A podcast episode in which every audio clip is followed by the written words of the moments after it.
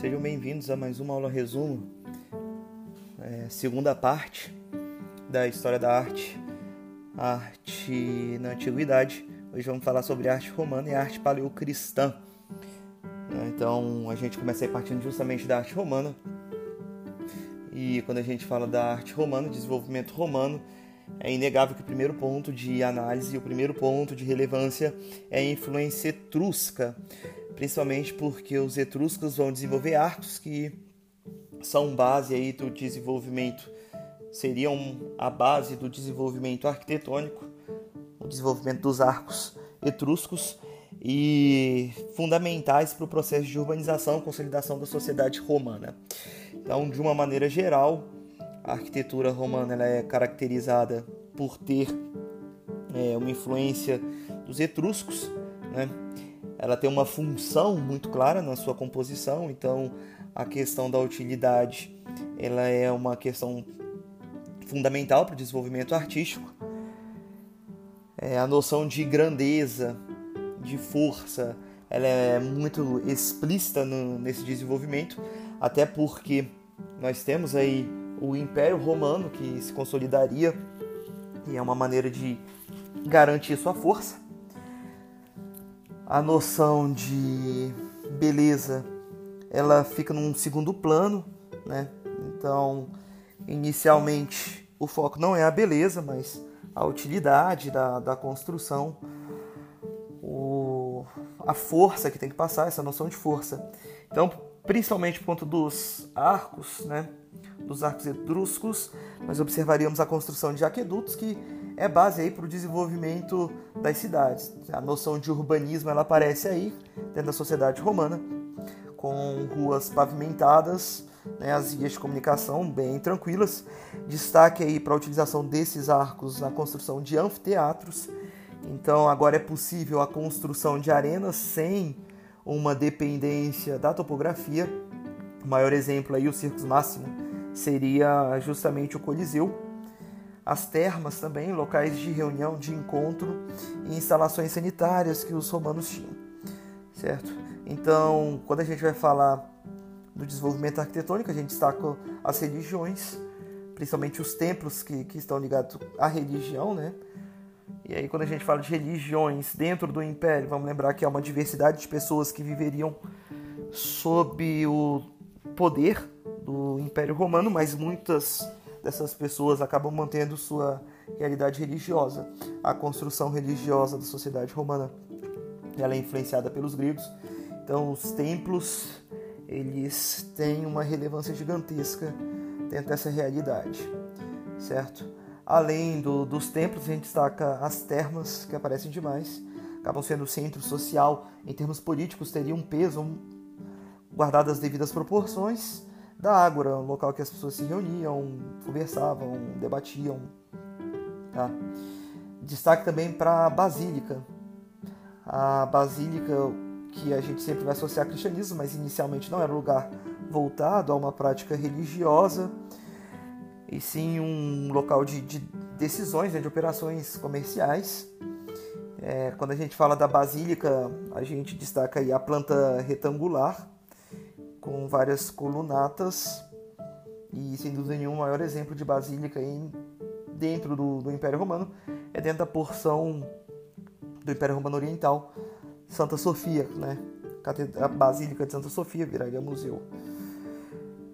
Os aquedutos a gente já comentou, o Circo Máximo, ele, no caso do, do Coliseu, ele representa muito bem essa possibilidade de diversão para os romanos e dentro desse critério de diversão é um local também de exercício de poder político, uma vez que o imperador, principalmente no século do Augusto, era muito perceptível a prática do pão e circo, e ele era o circo máximo. Né? O teatro também ele tem uma relativa importância, só que a gente destaca dentro da cultura romana a sátira aparecendo com muita força, o que é relevante uma vez que o imperador era criticado por meio da sátira, no entanto, os atores eles tinham esse respaldo de fazer essa crítica, é, porque era olhado por um lado cômico, então muito vinha ali pela sátira. né? É, muitos monumentos decorativos, como o Arco do Triunfo. Hoje é comum nós associarmos Arco do Triunfo a Paris, mas quando a gente fala do Arco do Triunfo, é uma construção de homenagem aos imperadores, né, aos generais. No caso da sociedade romana, o mais famoso daquele período foi o Arco de Tito, que, era, que é todo construído em mármore, né, que marcava ali a tomada de Jerusalém. E além desses arcos, nós temos as colunas, certo? As colunas que eram marcadas aí também como ordem, ou como ordem não, como ponto de vitória. Dentro da sociedade romana, a maior parte da, da, da população né, que vivia dentro da cidade, eles estavam dentro do domus, que era a moradia, certo? Então a gente fala dessas casas, é, algumas alugadas, é, até um dos motivos da crise do Império Romano Ocidental foi a elevação do, do preço dos aluguéis, certo? E no campo a gente tem a palavra ali que daria origem a uma comunidade posterior que é a vila, né? Então a gente tem a vila que é justamente a unidade de uma, uma, uma unidade de residência no campo. E aí o conjunto formariam as vilas. Então a gente já tem a origem do porquê o entendimento de vilas, já quando aparece já é um lugar mais voltado para quem está num contexto econômico é, mais abaixo, pensando em termos de pirâmide social. Tá? Então a gente destaca aí é, essas moradias. A pintura romana ela é muito característica porque ela foi construída dentro das paredes. Né? Então a gente observa as pinturas sendo decorativas da, da arquitetura. Então era comum as pinturas romanas elas representarem paisagens, elas representarem a noção de como se tivesse uma janela ali que fosse aberta e a pessoa tivesse uma visão do, do campo, certo? Então, num primeiro momento, a gente tem as pinturas sendo é, mais lisas mesmo, né? Como placas. Depois, sim, elas representando paisagens, painéis. É, no terceiro momento, à medida que ela se avança mais, nós temos representações de elementos da realidade, né? E num último momento, a gente tem a representação aí de, de elementos teatrais. Destaque em termos de escultura, aí nós já temos uma influência em termos estéticos bem perceptível da escultura grega. A escultura foi muito desenvolvida para representar o a força do, do imperador. Né? Então a escultura ela tem esse peso muito grande. Só que com a invasão dos bárbaros a gente observa uma diminuição. E um destaque peculiar aí da, da realidade romana foram os mosaicos, né? a construção de imagens que são feitas para representar ou aspectos lendários ou o poder do, do imperador, mas nós temos pequenas pedras, né, com cores vivas que constituíam assim de, dessa, dessa colagem o mosaico.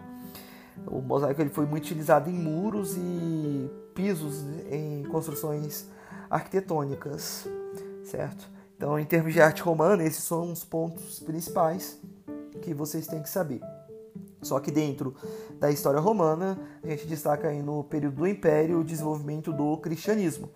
E a gente vai observar que a partir de 313, né, nós vamos ter um, uma política de tolerância, Édito de Milão, de tolerância religiosa.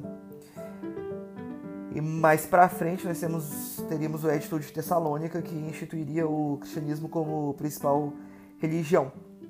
Então, é, num primeiro momento, quando a gente vai falar do, da, da arte paleocristã, ela vai ganhar muita força a partir do Teodósio. Né? partir do Teodósio nós observaríamos o desenvolvimento maior, porque ele que instituiria é, o cristianismo enquanto religião oficial. Em termos da arquitetura, da arquitetura as basílicas elas tornariam esse centro de, de referência da, da construção é, cristã, né? Então, principalmente o Constantino, ele se destaca pela construção de basílicas, né? Então, as basílicas são locais grandiosos, com base com, com, várias colunetas, como nós falamos, base quadrangular, e pelos arcos etruscos nós observávamos, observa-se nas basílicas, aliás, a construção de, de abóbadas, né? Então, internamente você observa aquela cúpula, você tem a abóbada na, na parte externa, que é uma influência. Agora, o grande destaque da, da arte paleocristã, sem dúvida nenhuma, foi a representação pictográfica, seja por meio do mosaico, que revestia internamente a basílica, é, retratando elementos do, do Antigo e do Novo Testamento, certo? Seja na pintura. E aí, dentro da pintura, é, não havia a noção de profundidade, não havia a noção de proporção. É, o realismo ele não é perceptível, uma vez que as representações de Jesus são representações que, que não observam a proporção, é, a luz, né? Então, a, a, representação de Jesus Cristo enquanto bebê era uma representação de um adulto em miniatura dentro da arte paleocristã. Mas é importante porque nesse momento nós já temos a formação de algumas regras que orientariam o desenvolvimento artístico posterior.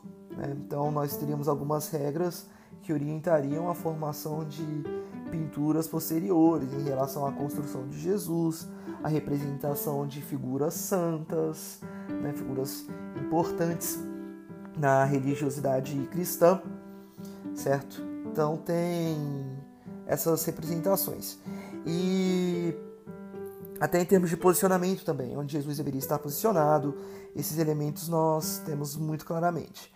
Essa foi uma aula resumo desse primeiro desenvolvimento aí, dessa transição, antes de falarmos de arte medieval e não seguiremos necessariamente uma ordem cronológica. Até mais, pessoal. Até o próximo.